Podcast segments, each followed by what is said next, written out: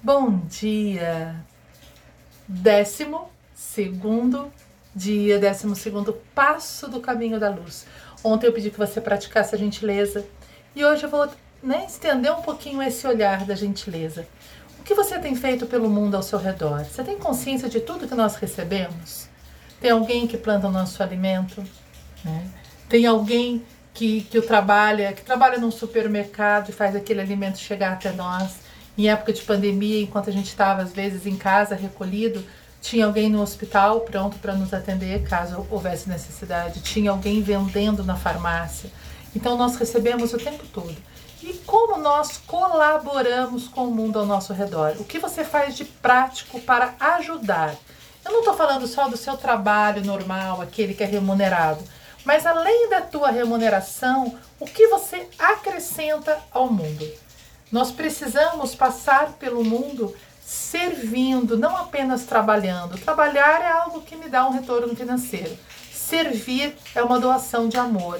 Como você pode servir o mundo? Então hoje, quando o teu celular despertar nas seis vezes, né, que a gente já combinou que ele toca, quando o teu celular despertar, você vai se perguntar: o que eu posso fazer por algo, por alguém, pelo mundo agora? Então, o que eu posso fazer agora? Você vai olhar ao teu redor, onde você estiver, ver se você pode fazer algo para ajudar alguém. Né? Pode ser um ato simples. Você não precisa tirar todo o dinheiro da sua conta e doar, mas você pode, às vezes, oferecer uma ajuda, ser gentil, como nós falamos ontem. Né? E o que você pode fazer pelo mundo? Será que tem algum trabalho voluntário que você possa se engajar? Você pode oferecer orações pelo mundo, dependendo da tua fé, da maneira como você conduz sua vida religiosa. O que você pode fazer?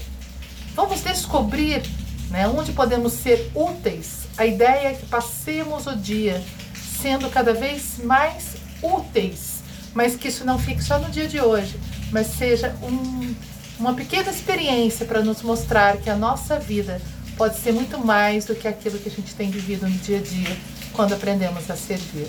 Vamos praticar? Namastê.